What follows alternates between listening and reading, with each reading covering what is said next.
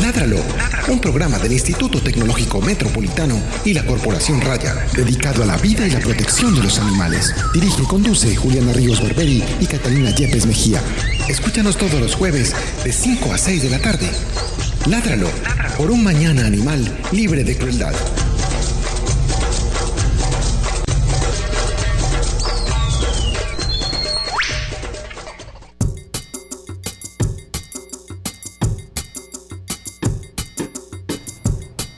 Buenas tardes a todos nuestros oyentes de Ládralo. Este es el programa 103 de la temporada 8 y mi nombre es Juliana Ríos Barberi. Soy egresada ingeniera biomédica de la Instituto... Ma- eh, Vas como a mil, calma, calma. No, pero es que con la grabada de ese video que me tocó hacer hoy.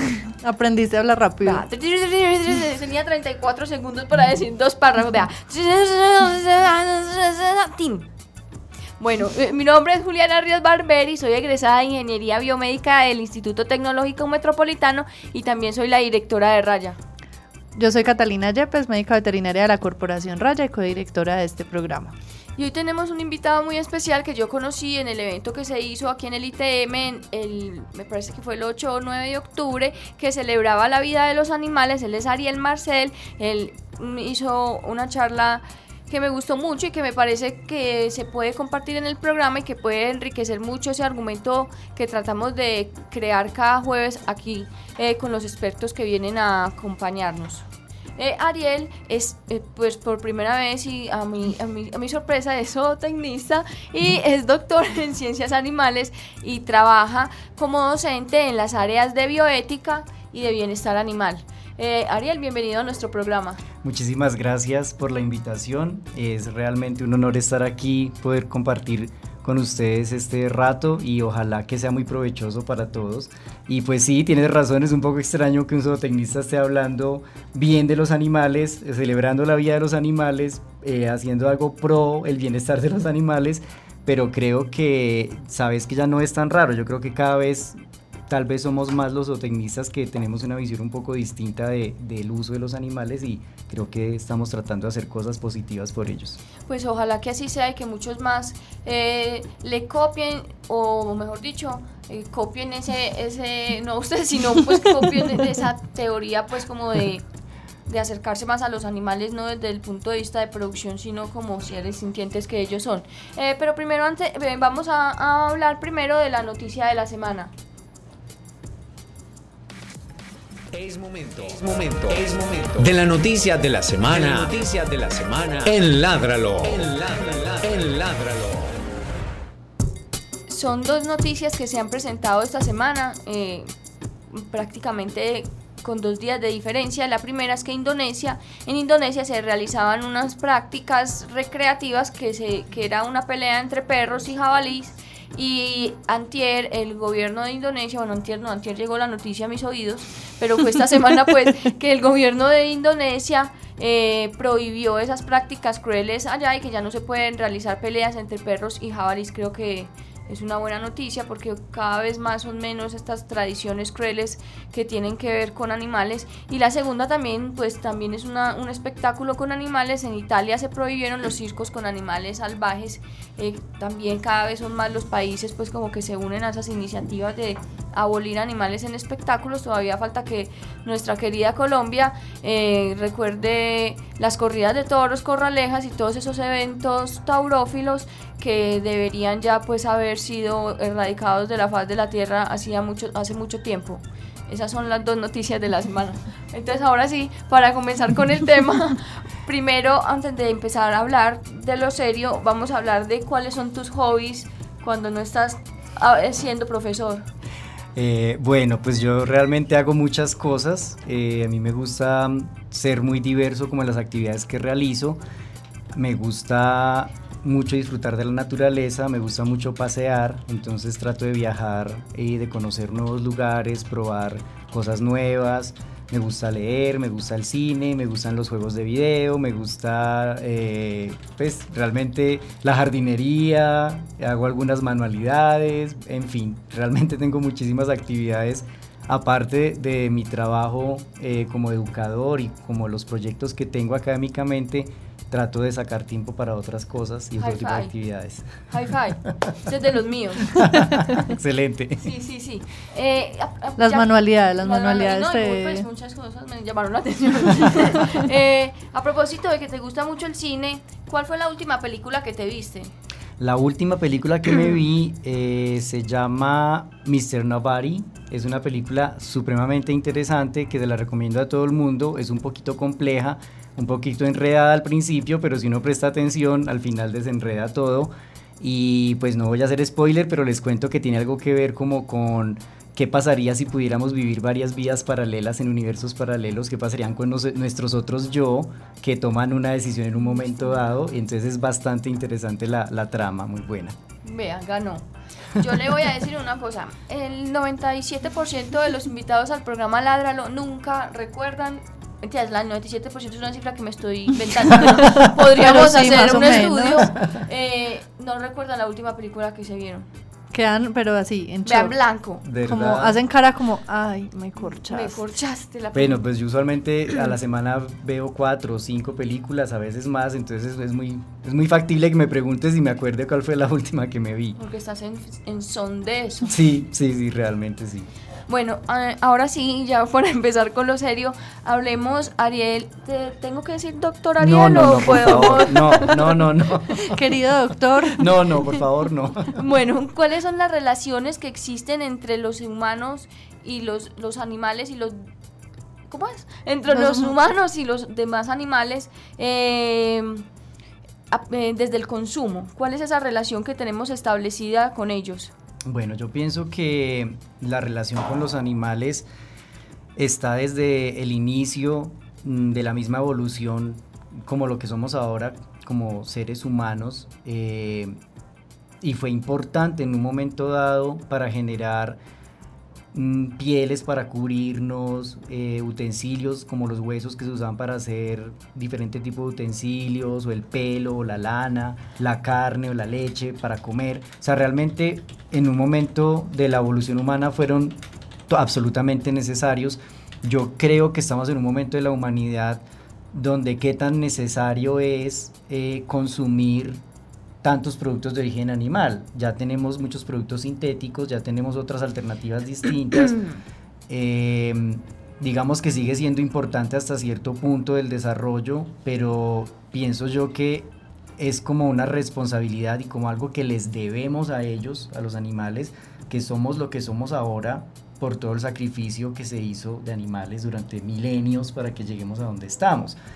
Entonces la pregunta mía siempre es, eh, ¿hasta qué punto debemos seguir, eh, digamos, como en una humanidad estancada, haciendo un uso cruel o un uso doloroso, mm, cuando podemos reducir el uso, por un lado, y además tomar más conciencia del, del efecto que tenemos sobre los animales, no solamente por consumirlos, sino en muchísimas otras actividades que los afectan y que no somos conscientes de eso. Eh, sí, a propósito de eso, pues vos ahí enumerabas como unas unos beneficios que se obtienen de los animales o que se obtuvieron al principio de nuestra existencia eh, de los animales que son basadas directamente pues como en el aprovechamiento del cuerpo del animal, sea la piel, la carne o lo que sea. Existen otro tipo de, de aprovechamientos de los animales que no sean relacionados directamente con la producción de su pues, de su, De su cuerpo, de- de sí, su claro. Entonces, eh, yo uso mucho un ejemplo cuando hablo de esto y es pensar en un conejo. Cuando uno piensa en un conejo, alguien lo puede ver como alimento, otra persona lo puede ver como una mascota, otra persona lo puede ver simplemente como un animal silvestre, otra persona lo puede ver como un animal de entretenimiento, por ejemplo, el, el conejo que saca un mago de un sombrero, otra persona lo puede ver como un animal de laboratorio. Entonces el conejo sigue siendo conejo, él es un individuo conejo. Ya el ser humano es el que le pone una etiqueta del el uso que hace de ese animal. Entonces allí es donde comienza la relación del humano con el conejo y de- del tipo de relación que se establezca, y pues aquí estamos hablando de cualquier animal, de un perro, de un gato, de eh, una vaca, de un cerdo, de un pez, del tipo de relación que establezcamos va a depender el vínculo, va a depender la, la- digamos, el impacto sobre el animal, va a depender el, si la relación es positiva para ambos o si es una cosa de uso del animal donde el animal lleva todas las de perder y no obtiene ningún beneficio o si realmente es una relación mutua donde uno obtiene algo, vamos a poner un ejemplo, una mascota, donde se obtiene un beneficio emocional, donde se obtiene un beneficio de compañía, pero el animal también obtiene un beneficio que es tener cuidados, que es tener comida, que es tener protección, que es tener otro tipo de cosas. Entonces ahí es muy distinto de cuando simplemente lo vemos como un objeto de consumo donde solo nos estamos aprovechando. No hay como una retribución eh, completa. Le damos lo necesario para que viva y ya. Pero uno pensaría que esto solo se da en los animales de producción, pero resulta que no. Mucha gente tiene un perro y cree que darle comida y agua ya es suficiente. Y no necesariamente. Un animal puede tener comida, agua y techo, incluso estar bien veterinariamente porque lo llevan al veterinario, pero si es un animal que no recibe afecto, que no juegan con él, que no tiene compañía, que está solo todo el día en una casa o en un balcón, es un animal que tiene un sufrimiento emocional, o sea, no está bien. Entonces miren cómo tenemos que cambiar el paradigma de que solamente es un aspecto físico de salud y de bienestar físico que va más allá, que los animales son seres emocionales, son seres que tienen un raciocinio, tienen un cerebro complejo y que eso les permite sufrir no solamente dolor físico, sino dolor emocional también. Ariel, vos mencionabas que a través de la evolución hemos variado esas relaciones entre humanos y y los eh, animales no humanos. ¿Cuál crees que o cuáles crees que actualmente sean todavía necesarias de esas relaciones que mencionamos desde tu punto de vista? Yo pienso que todas, eh, digamos, las relaciones que tenemos con los animales existen porque el ser humano obtiene algún tipo de beneficio de esas relaciones. Entonces, si lo vemos desde el punto de vista como de las especies, uno pensaría, bueno, nos estamos beneficiando, pero ya trascendimos esa etapa de la humanidad de obtener simplemente un beneficio de un uso y ya tenemos que pensar si el beneficio para nosotros compensa el daño que estamos haciendo hacia el animal. Ahí es donde podemos ponernos a pensar que en la actualidad muchos de nosotros existimos porque hubo hace mucho tiempo experimentación con animales que sufrieron, que fueron realmente cruelmente tratados en laboratorios, pero que gracias a ese sacrificio, digámoslo así, tenemos ciertas medicinas o conocemos cierto funcionamiento de los órganos o realmente la medicina avanzó gracias a eso. Afortunadamente ahora ya muchísimas cosas están prohibidas porque miren que ya trascendimos eso, ya sabemos que aunque obtengamos un beneficio no justifica el hecho de sacrificar, del dolor generado, de la crueldad, eh, no se justifica, habiendo otros modelos. Entonces, reemplazar animales por modelos computacionales o por cultivos celulares. O, entonces, miren cómo un beneficio para el ser humano que es evidente, como la parte de la medicina, hemos evolucionado en eso.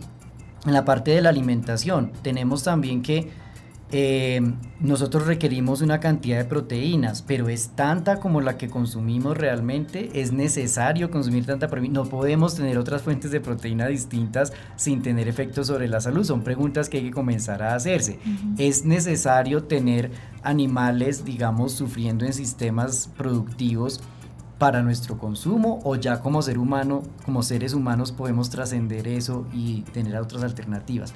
Otro ejemplo, usar el cuero, listo. Usamos el cuero o la lana o diferentes materiales de los animales. ¿Es necesario hacerlo o tenemos otras alternativas que eviten ese uso? Entonces ahí es donde mirar la, el equilibrio entre el costo-beneficio es lo que nos permite tomar decisiones de el uso que podemos o no, o deberíamos más bien, porque aquí entra un, aspecto ético y moral con respecto al, al uso de los animales. O sea, ya entraría un proceso evolutivo desde todo punto de vista. O sea, no digamos que vamos a juzgar en este momento lo que ya vivimos o ese proceso que, que tuvimos como humanidad, pero ya sí es entrar a cuestionar si ya existen esas alternativas, eh, ese, cuero sintético, esas alternativas de, de producción diferente o es incluso la, experimentación con lo que vos mencionabas de, modelos totalmente computarizados, o sea, si ya verdaderamente justifica o no la situación. Claro, entonces ahí entran cosas como eh, todas las decisiones que tomamos todo el tiempo como consumidores traen consecuencias. El hecho de yo decidir comer o no comer carne, el hecho de decidir usar o no usar cuero, el hecho de yo decidir eh, comprar uno u otro producto puede hacer la diferencia. ¿Por qué lo menciono? Porque algo tan simple como comprar un champú, como comprar un desodorante, como comprar una crema para el cuerpo, si yo soy un consumidor responsable y me importan los animales, yo me voy a fijar en las etiquetas y yo puedo elegir aquellos productos que no hagan experimentación en los animales porque eso está en las etiquetas. ¿Qué pasa con los consumidores irresponsables? Que somos la mayoría, diría yo. Es que no leemos las etiquetas, no nos enteramos, no sabemos del impacto que tiene eso, entonces compramos cualquier cosa o compramos lo más barato y ya está.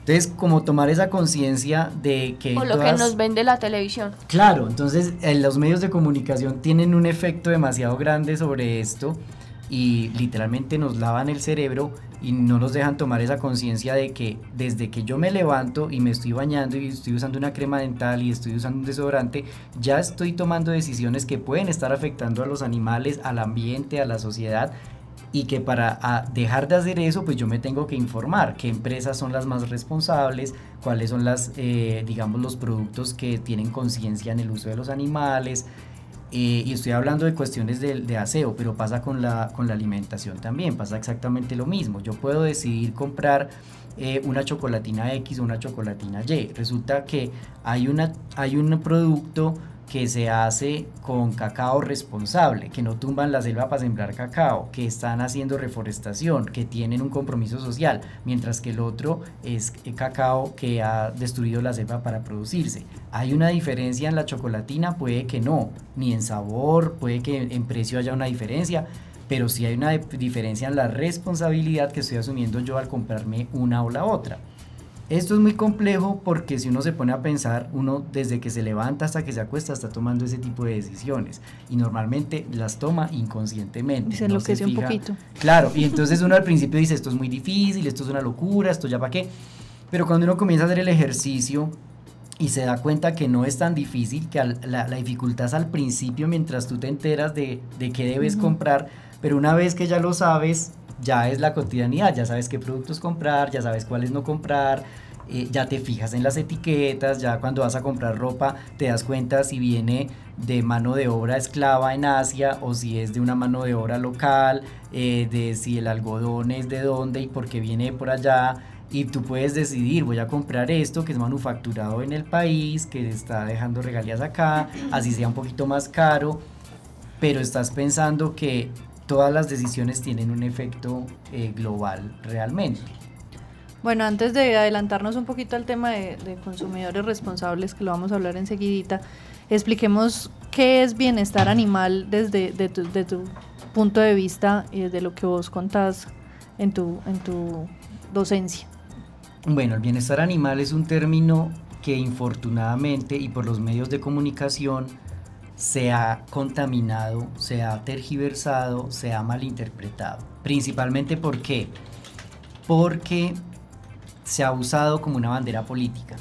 Entonces, digamos que políticamente se han dado cuenta que eso jala votos, entonces me vuelvo por obra y gracia eh, defensor de los animales, bienestarista, y comienzo a hablar del bienestarismo o del bienestar animal realmente de una forma errónea, porque yo estoy hablando es de proteccionismo y de animalismo, no de bienestar animal. Entonces ahí comenzó la confusión y la gente cree... Se enredó todos los se, Ahí se enredó todo, entonces cuando uno habla de bienestar la gente cree que es que uno se mete a la plaza de toros enmascarado y va a un laboratorio... Y se pelota, y se pelota, y saca los conejos de allá y, los echa por ahí Exactamente, entonces se volvió uno como un, un em, rebelde, digamos, y eso no es, no es, no es real. ¿Qué es realmente el bienestar animal? El bienestar animal son dos cosas. Uno es una ciencia que se llama la ciencia del bienestar animal, donde científicamente buscamos comprobar si un animal tiene dolor o sufrimiento ante una situación, cómo se puede mitigar ese dolor, ese sufrimiento, eh, observamos el comportamiento del animal y entendemos cuáles son sus necesidades para poder ofrecerle las mejores condiciones cuando está en cautiverio. O sea, es toda una ciencia que se hace preguntas, las responde y obtiene evidencia científica. Y esa es la primera definición. Y la segunda definición es el estado de un animal. Cuando uno dice, es que yo estoy en, tengo bienestar o no tengo como ser humano, pues al, animal le pasa igual, él está con bienestar o no tiene bienestar. Entonces, si uno se pone a pensar y hace un sondeo, uno le pregunta a la gente, bueno, ¿usted qué, qué le produce bienestar? Ah, hacer deporte, comer bien, dormir bien, eh, tener dinero para poder comprar lo que necesito, eh, tener casa. Ah, bueno, entonces usted está hablando de suplir unas necesidades. Pues al animal le pasa igual. ¿Qué necesita el animal? Un alimento adecuado, agua, salud, un lugar adecuado para dormir, necesidades biológicas que también le podemos suministrar para que su bienestar esté mejor. Entonces, un bienestar es el desde el punto de vista del animal cómo está y el otro bienestar es la ciencia que estudia ese que es el bienestar. Entonces, son como cosas que son un poquito enredadas a veces y con todo lo del proteccionismo, el animalismo, se ha venido como tergiversando el término. Es como estudiar para comprobar, finalmente yo creo que están ahí trabajando para los animales, pues no es como tan zootecnista la ciencia, sino que está tratando en alguna medida de reivindicar como ese, ese, ese esa capacidad del animal de, de, tener eh, una conciencia propia, de sentirse mal, de tener algún tipo de, de sentimiento de tristeza, de abandono, de miedo, pues como de reivindicarle todo eso que le han quitado, diciendo que los animales no sienten, que, que cualquier deidad los creó para ser explotados, sí, pues exacto. Eh, me parece que la que está finalmente trabajando al servicio de los animales, la ciencia del bienestar animal. Totalmente. ¿Qué es lo que pasa? Yo pienso que como humanidad estamos en un camino de tomar conciencia de eh, ese estatus de, de mm, seres sintientes que tienen los animales. Lo ideal es que comprendiéramos como de la noche a la mañana esto y cambiáramos radicalmente nuestro comportamiento. Sí, que un animal, un marrano hablara y dijera, hey, llave, no, O que simplemente tuviera derechos, entonces no lo podemos matar porque tiene derechos, es un individuo. Pero digamos, en ese proceso de llegar allá como humanidad, hay que pensar que los cambios no son tan inmediatos. Entonces, hay un, sigue habiendo un consumo de leche, sigue habiendo un consumo de carne, sigue habiendo un consumo de huevos. Bueno, ¿qué pasa con los animales? Tenemos que evitarles el sufrimiento. Entonces, listo, mientras transformamos las mentalidades de las personas y creamos más conciencia, vamos a hacer que esos animales que todavía son explotados, utilizados, pues digámoslo burdamente asesinados, porque eso es lo que pasa, pues tengan una vida digna, tengan una vida cómoda, no sufran, no estén enfermos, no estén mal, que igual su muerte sea indolora, que no haya un, digamos, eh, sufrimiento porque estamos haciendo un uso de ellos. Yo pienso que como humanos a veces también somos muy hipócritas. Tenemos que entender que somos depredadores. Pero tenemos una diferencia de lo que pasa con un tigre o con un león que caza una cebra o caza una gacela y la mata dolorosamente, porque no tiene opciones, que es su estrategia. Pero nosotros sí tenemos opción y nosotros podemos ser o no ser crueles. La crueldad es sentir placer por el dolor que se aflige. Y eso es algo que no creo que como humanidad seamos tan crueles, sino es más bien falta de conciencia de que cuando elegimos comer carne o consumir huevos o tomar leche, estamos apoyando o no sistemas que pueden o no ser negativos para el animal. Digamos que comparándonos con otros países que tienen más conciencia, las personas ya exigen. Y entonces dicen, yo no tomo leche de vacas maltratadas. Entonces tienen sistemas donde las vacas están muy bien, producen la leche, pero no son digamos, maltratadas ni están siendo tenidas de una forma cruel. O huevos, yo no como huevos de gallinas que estén encerradas en jaulas. Entonces tienen sistemas donde los animales están en, eh, pastoreo, libres. Entonces es alternativas que permitan eh, entender nuestra postura como depredador pero un depredador consciente que no tiene por qué ser cruel a la hora de hacer el uso de los recursos. En la medida que pasa eso, pues vamos eh, generando más conciencia y a lo mejor, y realmente es una cosa que se ve, que todas las sociedades están buscando cada vez alimentos más sanos, de menor impacto, que no tengan crueldad, que no generen dolor, y ahí vamos en ese proceso. Es como esa imagen que les estaba mostrando de un artículo que salió en nuestro periódico universitario de ciencia, la Tecne. Eh, yo no entiendo uno si tienen la información que más adelante hablaremos de cómo las personas que no tienen la información aún eh, donde la pueden obtener, pero si uno tiene la información y uno sabe que el huevo que se está comiendo viene de unas gallinas apeñuscadas que a duras penas se pueden parar, que no se pueden voltear, que viven ahí con otras 20 gallinas en la misma jaula, ¿quién quisiera vivir así? O sea, yo me pregunto, uno no se pone en el lugar y dice, yo si estuviera en ese lugar estaría muy desesperado. Eh, ahí es cuando pues vos hablas como de la decisión que uno puede tomar. Quiero, no voy a dejar de comer huevo por X o Y razón, pues no, es menester nuestro ni tenemos ningún derecho a juzgar a nadie por las decisiones que toma de su alimentación o de lo que haga. Pero si usted elige comer carne o si elige comer, pues en este caso huevos que, que pueden ser producidos de una manera completamente diferente, ¿por qué no? Porque no se hace, porque ¿qué pasa? Yo pienso que la mayoría de personas no son crueles, es ignorancia. Entonces, y perecita un poquito. También, y es, eh, digamos, la gente no sabe lo que está pasando. Cuando se entera, pues tiene más herramientas para tomar decisiones. Los llamados huevos de gallinas libres comenzaron en Colombia, yo le pongo hace unos 10 años más o menos, donde una empresa comenzó a sacarlos y al principio a mí se me reían de que eso no iba a dar resultado, de que pues, eso era una cosa de hippies, que quién iba a comprar ese huevo tan caro. Y 10 años después uno va a cualquier supermercado de una cadena de supermercados y en todas partes consigues huevos de gallina libre. Que sí, son un poquito más caros. Claro, son un poco más caros. Pero esto que demuestra que la gente está dispuesta a pagar más, que la gente está tomando conciencia en torno a decir yo prefiero pagar más por este huevo que sé que son de gallinas que no están sufriendo. Además, muchas personas declaran abiertamente que son huevos de mayor calidad, que las yemitas no sé cómo, que, la, que saben más bueno, que no sé qué. Yo no me meto en esos campos pues de la calidad del huevo, pero sí es muy claro que para las gallinas es mucho mejor. Pues Podemos hacer una prueba de comprar una cubeta de huevos. Cata, de, exacto, y mirar realmente qué diferencias tienen. Pero para las gallinas sí que hay una diferencia. Y es que unas están encerradas sufriendo y las otras están libres pastoreando. Entonces, si yo como consumidor puedo tomar esas decisiones, pero además estoy enterado, voy a comenzar a tomar esas decisiones. Ojalá pudiéramos tomar conciencia en la leche, en la carne y en todos los demás productos que consumimos de los animales. Y no solo eso, sino como usted dice, en los países más avanzados a exigir a las compañías que tengan la alternativa. Pues no la alternativa, que cambien sus métodos de producción y obtengan sus, sus productos eh, a partir de una, una producción de nuevo que no sea cruenta, pues que no esté basada en el dolor y en el sufrimiento del animal. Hay ejemplos muy bonitos en el mundo de compañías que uno diría, no, pero esta compañía, ¿cómo, cómo va a pensar en el bienestar?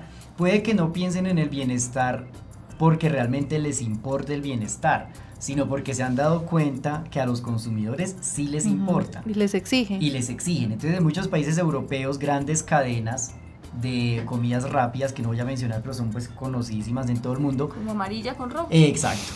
Han tomado decisiones como por ejemplo todos los huevos que voy a consumir de aquí en adelante van a ser de gallinas libres. Toda la carne va a ser certificada. ¿Qué les da a ellos eso? Una, un valor agregado para el consumidor, una buena imagen para el consumidor. Entonces, si queremos cambiar realmente em, cuestiones en la humanidad, en este momento los que tenemos la sartén por el mango y la decisión somos los consumidores. Pero no uno o dos, se necesita una masa crítica de consumidores. Si un millón, dos millones de personas dejan de comprar un producto, o la empresa cambia o se quiebra, así de sencillo pero es una cuestión de conciencia colectiva. Ha pasado en países, em, digamos, en Europa es muy común porque son países muy pequeños, donde un país entero decide reducir el consumo de algún producto de otro país, pasó por ejemplo en, en, Reino Unido con Francia, por el consumo de la producción de terneros que eran mm, sacrificados muy pequeños, ellos consumen como los terneritos muy chiquiticos, pero eran criados en unas condiciones muy deplorables, encerrados, sin contacto social, separados de sus madres. Y cuando Reino Unido se dan cuenta, dicen, pues vamos a dejar de consumir eso. Si no los producen de otra manera, pues no comemos más de eso. ¿Qué pasó? Que fue tanta la gente que dejó de consumir que el sistema en el otro país cambió, les tocó cambiar. Entonces miren cómo realmente un consumidor más o un consumidor menos sí hace la diferencia. Permite que las empresas y las compañías tomen decisiones de, ay, si no migro mi, mi sistema a este sistema, mm, digamos, distinto, no voy a vender. Y no estoy hablando solo del bienestar animal, estamos hablando del impacto ambiental, estamos hablando de la responsabilidad social y otro tipo de impactos que tienen los productos. Eh, cuando hablamos de aplicar pues como todo, todas esas conclusiones que saca la ciencia del bienestar animal sobre el dolor y pues por decirlo los sentimientos de los animales cuando se aplica por ejemplo todo eso a un sistema de producción de animales y, y, y entonces está cumpliendo y tan tan tan podría ser que el animal de todas maneras no esté libre de sufrimiento. Hablar del sufrimiento es una cosa muy compleja. ¿Por qué? Em, ¿Qué es el sufrimiento? ¿Cómo se define el sufrimiento? Se define como un dolor que eh, va más allá de la mera sensación de dolor. Y cuando uno va a dolor, eh, resulta que el dolor implica dos cosas, un componente emocional y un componente físico. O sea, por ejemplo, si un animal se tropieza y se quiebra un hueso o, le da una cojera porque se tropezó, eso le genera un dolor físico. Entonces genera dolor. Que si no se trata, le va a generar sufrimiento. Pero una hembra con sus crías, que yo le quito las crías, también le va a generar un dolor emocional como no se las devuelvo, eso le genera un sufrimiento. Entonces miren que el sufrimiento es como un dolor que se prolonga y que no es mitigado, que puede ser tanto físico como emocional. Entonces, hay todavía prácticas mm, que tienen, tenemos que comenzar cada vez a cambiar para que no haya sufrimiento en el animal. Por ejemplo, una vaca le quitan su cría para producir la leche.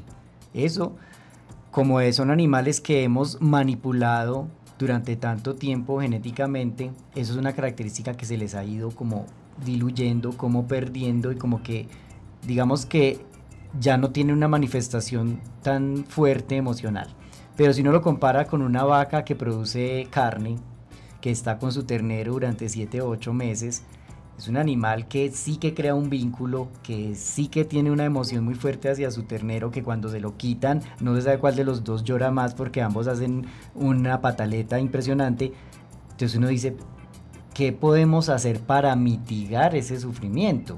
Y hay técnicas que se hacen para que no haya sufrimiento durante esos procesos. Entonces yo pienso que es la forma como hacemos las cosas. Y en la forma como hacemos las cosas hablamos de algo que se llama buenas prácticas. Buenas prácticas es hacer las cosas bien. ¿Qué es hacer las cosas bien? La reproducción, la cría, la alimentación, la salud, el transporte, el sacrificio, todo lo que implica cualquier manipulación de cualquier animal debe tener protocolos, debe tener eh, asistencia veterinaria para reducir el dolor o mitigarlo a través de anestesia o analgesia. Debe, hay ciertas cosas que pueden prohibirse porque no son necesarias y le están generando un sufrimiento al animal, etcétera. Entonces ahí es donde toda la ciencia del bienestar entra a evaluar cuáles son los componentes que todavía están generando dolor o sufrimiento o malestar y cómo los puedo mitigar, cómo los puedo resolver, cómo los puedo evitar eh, para reducir ese dolor en los animales. Mm, uno pensaría que siempre los animales libres están mejor que en contacto con el humano y eso no es del todo cierto porque el contacto con el humano también brinda condiciones de seguridad al animal, por ejemplo, contra depredadores, por ejemplo, con la enfermedad. Cuando hay una asistencia veterinaria estamos brindándole condiciones eh, de salud al animal que en su medio totalmente libre natural no pasaría un animal en libertad totalmente se cae y se fractura y se quedó fracturado. No hay ningún ser humano que vaya y le haga algo para mitigar ese dolor. Entonces uno tiene que sopesar las dos cosas y pensar que los animales en cautiverio pueden obtener muchos beneficios también del humano, positivos para ellos, a que les están aumentando su bienestar.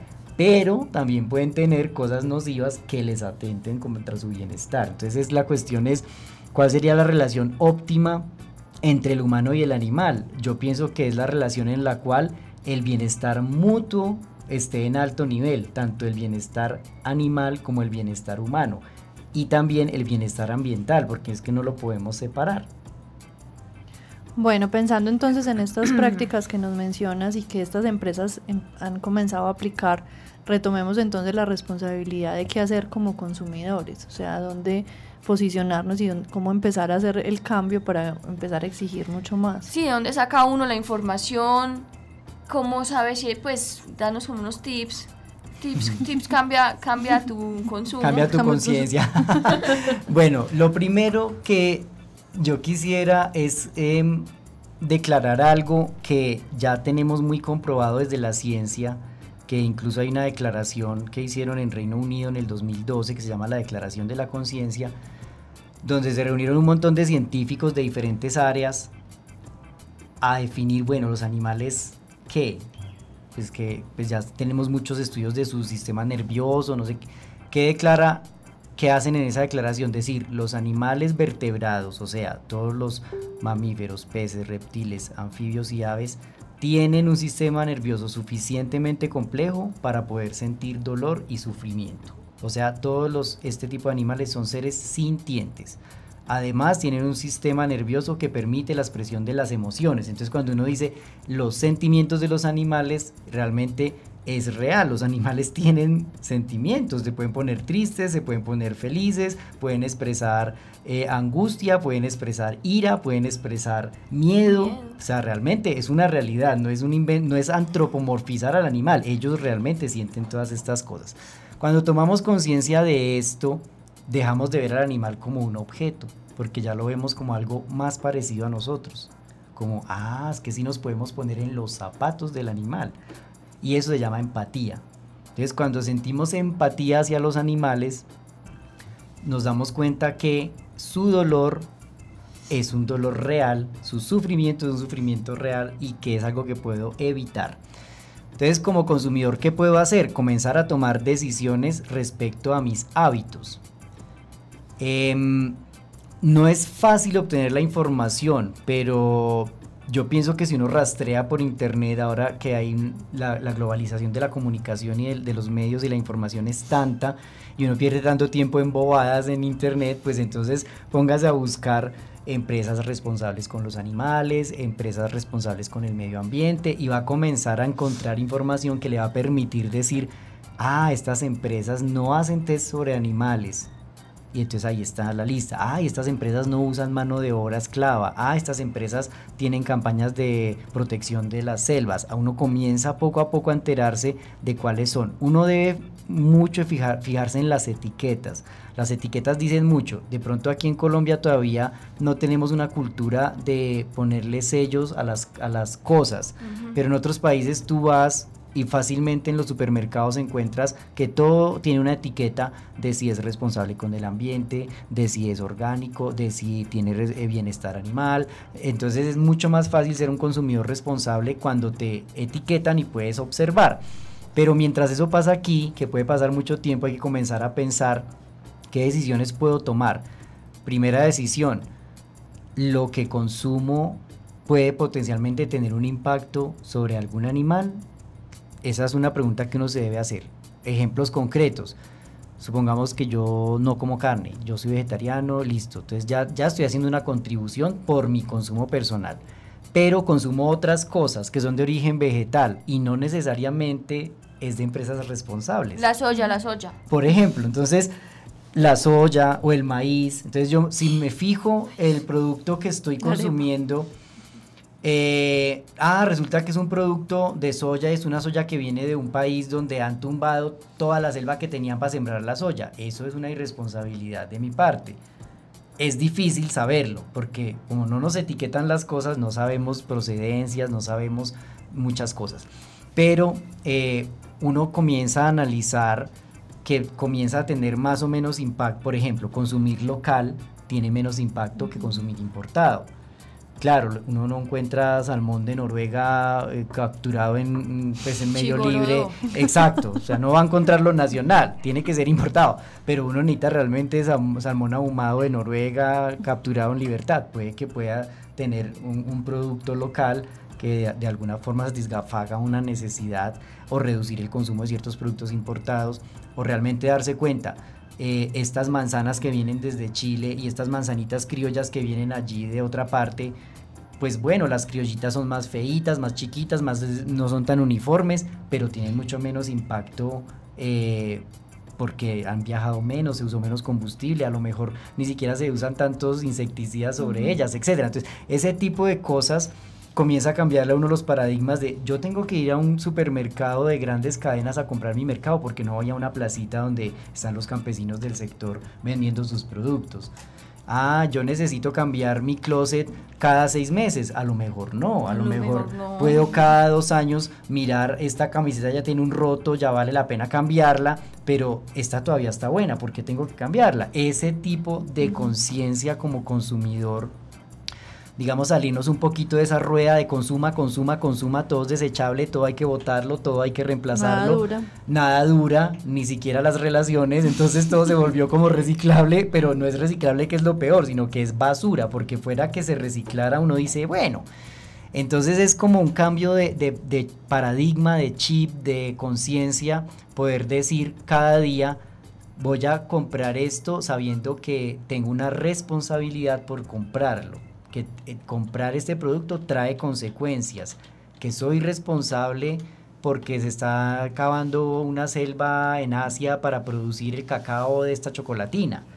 O decir, ah, no, yo no como esta marca de chocolatinas porque son irresponsables y sacan todo el cacao de Indonesia, entonces queman la selva, exactamente, para sacar la palma de aceite. Entonces, mira cómo se van enlazando las cosas. Entonces, es simplemente tomar un poquito más de conciencia cuestionarse un poco más nuestros hábitos de consumo, cuestionarnos un poquito más si realmente tenemos tantas necesidades como nos venden los medios de comunicación. Yo creo que es como, antes de comprar una cosa, pregunte si de verdad sí lo necesito. exacto, exacto. Y no solamente la cosa, lo que viene, el empaque que tiene, si viene con una tapa adicional, si viene con pitillo, que la gente sigue pidiendo pitillo, por con plásticos, todo tiene plásticos, pues piensen todo lo que están recibiendo, que finalmente termina siendo la responsabilidad de uno. A mí me pareció muy curioso en ese, en esta, en la actividad que hubo aquí en el ITM que nos conocimos, porque vos llevabas tu cuenco. Ah, sí. Vos llevabas tu cuenco y, y, y, me parece que, pues, por ejemplo, Catania y yo llevamos nuestro cuenco a todas partes. Yo hasta llevo plato, desecha, eh, plato, eh, pues, como para que no me echen en desechable, porque es todo eso finalmente, y como decía Carla Barrientos, una experta que estuvo aquí en Tortugas Marinas, nos contaba, toda esa basura termina en el océano, toda esa basura que uno, de la que uno se responsabiliza cuando compra un montón de cosas y uno no la descarta bien, termina en el océano, eh, estropeando la vida de los corales, matando un montón de animales, llenando a las ballenas de basura en la barriga. Entonces es como más que uno sí de verdad tiene que ser muy consciente de todo lo que compra, si lo necesita, en qué viene, todo, porque es que todo lo que cada uno hace es un suma, suma, todo va sumando, todo va sumando, porque la gente dice, ay, yo, pero si todo el mundo lo ha, todo si todo el mundo... Yo que voy a hacer la diferencia, uno solo que haga la diferencia, pues que si todos pensamos uno solo, uno solo, ahí, ahí está la sumatoria. Hagamos la siguiente cuenta que es muy simple, redondiemos, 7 mil millones de humanos, para no decir la cifra exacta, si cada humano deja de botar un gramo de basura menos al día, son 7 mil millones de gramos de basura. Multipliquen cuántas toneladas de basura menos son por día. Por, día. por un gramo por persona. Sabiendo que podemos reducir 100, 200, 500 gramos. Entonces, si dejamos de, si reducimos consumo de agua, si reducimos el uso de, combustibles fósiles, si tenemos una vida más responsable, si sumamos y sumamos y sumamos, realmente estamos teniendo una contribución. Otro consejo es que esto no se vuelva una paranoia, porque entonces la gente escucha esto y ya se pone triste y no, este mundo, mejor dicho, vamos, a, sí, exactamente, como no estamos haciendo nada, somos una porquería, la humanidad debe desaparecer, etcétera.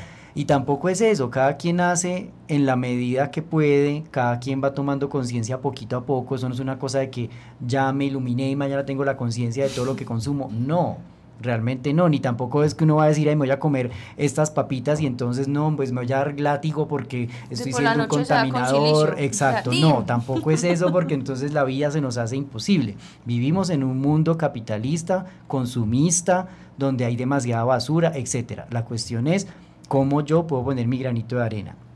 Todo lo que hago toma son decisiones que tienen un contexto político y están generando eh, un movimiento de la economía y están generando un impacto ambiental y están generando un impacto sobre los animales y sobre la sociedad.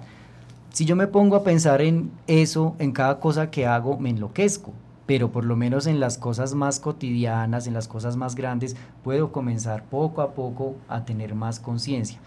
Ejemplo concreto, de aquí en adelante, fíjense cuando compren un desodorante o un champú, que usted no compra desodorante todos los días, ni compra champú todos los días, sino digamos que es una vez al mes o cada dos meses, eso es un acto que puede hacer. Fíjese en la etiqueta que no tenga eh, uso de animales para probarlo. Ya y eso es algo que ya es mucho más fácil porque ya la mayoría de cosméticos y eso sí trae la etiqueta. Exactamente, es muy fácil para que no sepa, usualmente es un símbolo como un círculo que tiene un conejito en la mitad y una raya atravesando como de no se usan animales de experimentación. Entonces miren que eso es un ejemplo muy concreto de un granito de arena que se puede poner y que no nos cuesta ningún trabajo realmente hacer.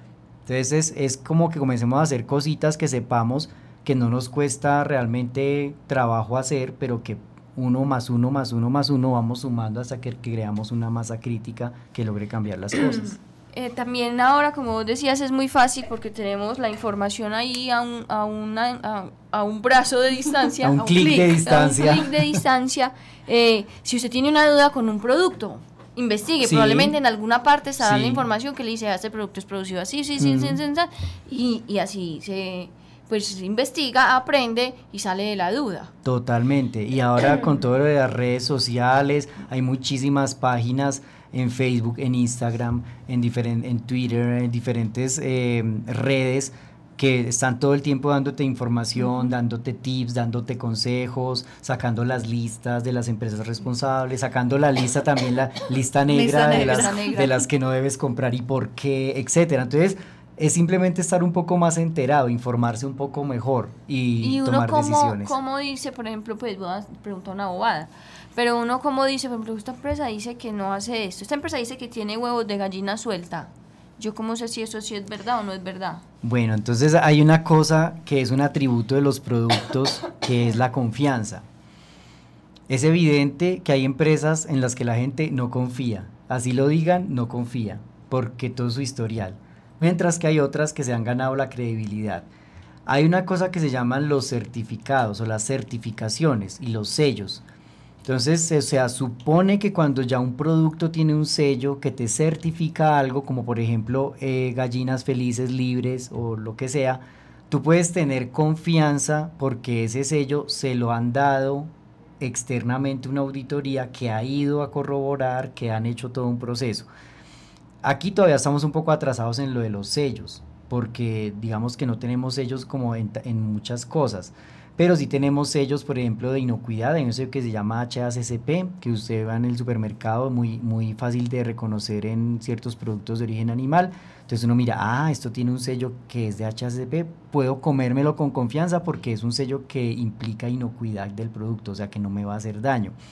Pero alrededor del mundo pues hay muchísimos sellos, muchísimas certificaciones que te pueden permitir tener la confianza. Si no tiene ningún sello, ya depende de si esa empresa a ti te genera confiabilidad o no. Pero realmente para eso existen las auditorías y para eso existen las certificaciones. Para que alguien, como tú no puedes ir a ver cómo hacen las cosas, alguien vaya y mire, corrobore y pueda o no dar estos certificados. muchas partes del mundo ya hay certificaciones de bienestar animal, donde te, te dicen, mire, esta leche te certificamos que es de vacas que están en tales condiciones. O esta carne te certificamos que es de animales que no han sufrido, que no están confinados, que etcétera. Entonces ya hay como avance en eso. Aquí todavía estamos un poquito atrás, pero vamos avanzando también. Y además lo que decías ahora de lo importante también de comprarle al campesino, de ir a ese a esos lugares que ya hay muchos. Pues sí, pero no le vaya a comprar al campesino la gallina que estuvo no, ahí. No, no, no. Que, está colgada. El huevo, el huevo. Tres días. No, el huevo, me refiero a los huevos, no, yo no compro gallinas. Pues por eso, por eso le estoy diciendo al público en general que pues ese marrano que está a la cabeza ahí como oreándose ocho días seguidos con moscas en la plaza, que se le, en la plaza pues No, no, me refiero al tema de los huevos, por ejemplo, que uno sabe pues que van a estar en condiciones de pastoreo, pues que, que le, puede generar a una confianza a ese campesino que está ahí. Claro, mira que tocaron un tema muy interesante con respecto al, al sacrificio y es que digamos que nosotros estamos en un proceso de, de conversión de los mataderos porque para mí un matadero es un lugar donde se hacen las cosas mal hechas a una planta de sacrificio que cumple una normatividad. Entonces, cuando uno ve en los pueblos animales ahí colgados, eso no está cumpliendo ninguna normatividad, eso fue sacrificado ahí de una forma, exacto, de una forma que no fue técnica. En cambio, una planta, digamos, certificada, tiene que hacer un proceso de insensibilización, tiene un proceso higiénico, tiene un proceso de trazabilidad, que a ti también te permite tener confianza de ese producto. Entonces, en este momento en Colombia estamos en ese cambio, en esa conversión de cambiar esos sistemas tradicionales pequeños mm, que no nos generan ninguna mm, confianza, digámoslo así, por unos sistemas ya certificados con una tecnología mucho mayor que además cumple con estándares no solamente nacionales, sino internacionales, porque también es pensar que muchos países eh, que importan productos comienzan a exigir este tipo de cosas. La Unión Europea te hace exigencias en bienestar animal, Canadá te hace exigencias en bienestar animal.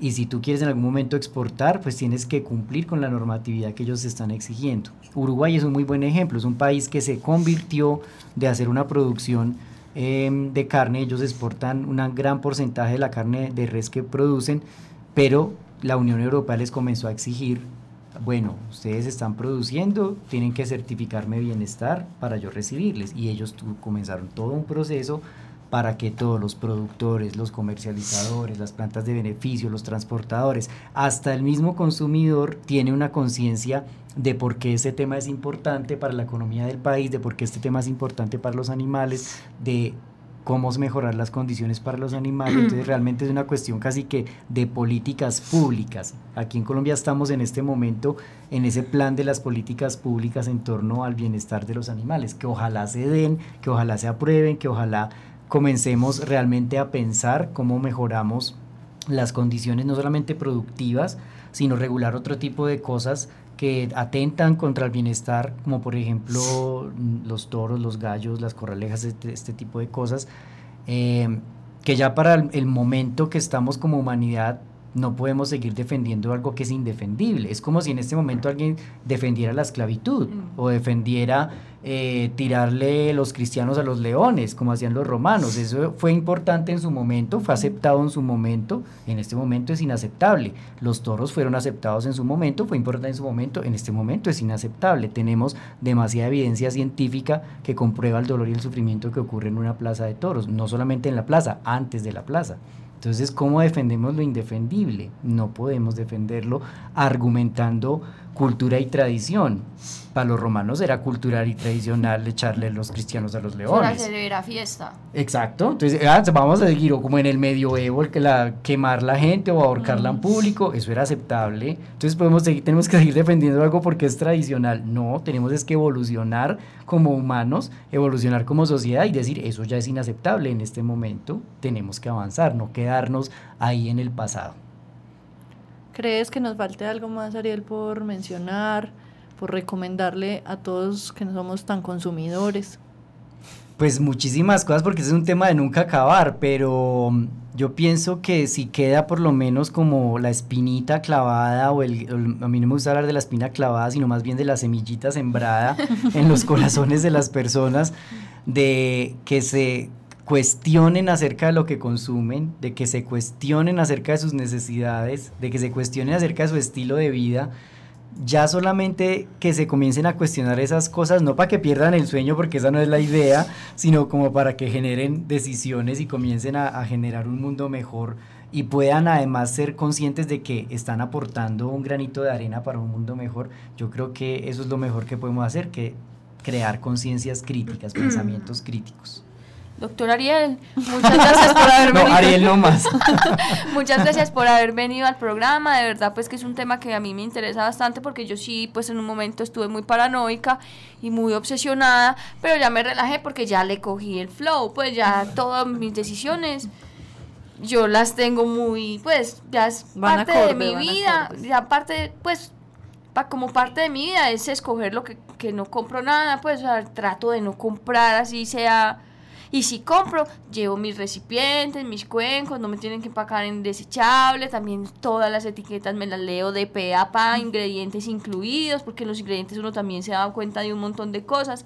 Entonces, es como, pues yo sí estuve muy paranoica, pero yo pues invito a la gente a que, que sigan los consejos que, que vos diste de empezar a disminuir, también empezar a reemplazar y, y, tomar decisiones conscientes sobre lo que uno compra y sobre lo que uno vive. Me gusta mucho este programa, me gustó mucho desde la vez que lo hablaste allá en el, en el evento y muchas gracias por haber estado aquí. Bueno, muchísimas gracias por la invitación, ha sido un rato muy agradable, muy entretenido. Espero que los oyentes pues hayan sacado provecho de esta pequeña charla. Eh, invítenme cuando quieran, siempre voy a estar disponible para ah, tratar otros temas eh, que quieran que tratemos. Y pues a los oyentes, pues también les reitero que mm, estamos trabajando en la Universidad Nacional, en el Departamento de Producción Animal, en este tema del bienestar animal. si alguien está interesado, me puede pues buscar para cualquier consulta con mucho gusto. ¿Y a dónde lo buscamos? Bueno, pues si quieren eh, por, por las redes sociales me encuentran muy fácil. Mi nombre no es muy común, Ariel Marcel Tarazona. Creo que solo hay uno en Facebook, creo que solo hay uno en Instagram. entonces va a ser muy fácil que me encuentren. Eh, pero también pues mi correo si lo quieren apuntar es eh, arielmarcel.gmail.com. Ahí está. Ahí me pueden escribir. Muy interesante. Yo voy a escribir también. Muchísimas gracias. bueno, vamos con la agenda de la semana.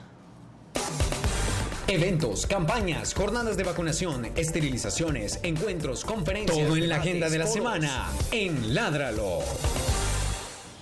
Bueno. Oh my god. Oh my god.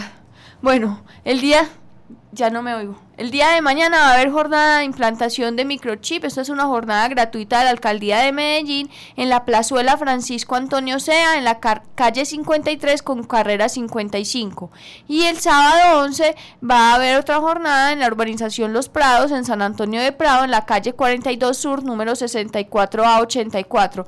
Recuerden que estas jornadas son gratuitas, las realiza el municipio de Medellín y lo que el microchip es es un sistema de registro y de información más no un sistema de rastreo para que vayan con eso en mente y no piensen pues que, que va a salir en alguna parte que el perro está en la cocina y que se está comiendo algo, no, simplemente es por si el perro se pierde, eh, saber eh, a través de un lector poder obtener la información suya y podérselo devolver a buen término. Y el, el, domingo en el barrio 13 de noviembre en la terminal de colectivos con Transmayat, calles 56F con carrera 17A. Para esto, cualquiera de estas jornadas necesita presentar la fotocopia de la cédula y de los servicios públicos del municipio de Medellín y debe tener en cuenta que se entregan aproximadamente entre 50 y 80 cupos por jornada para que aprovechen y vayan temprano. Eh, bueno, eh, ahora sí despidámonos. Muchas gracias a todos nuestros oyentes por haber escuchado nuestro programa. El próximo jueves estaremos aquí con otro tema de protección de los animales. ¡Chao! ¡Chao! Chao. Ni siquiera dijimos los agradecimientos. Ládralo, un programa del Instituto Tecnológico Metropolitano y la Corporación Raya, dedicado a la vida y la protección de los animales. Dirige y conduce Juliana Ríos Barberi y Catalina Yepes Mejía. Escúchanos todos los jueves de 5 a 6 de la tarde. Ládralo por un mañana animal libre de crueldad.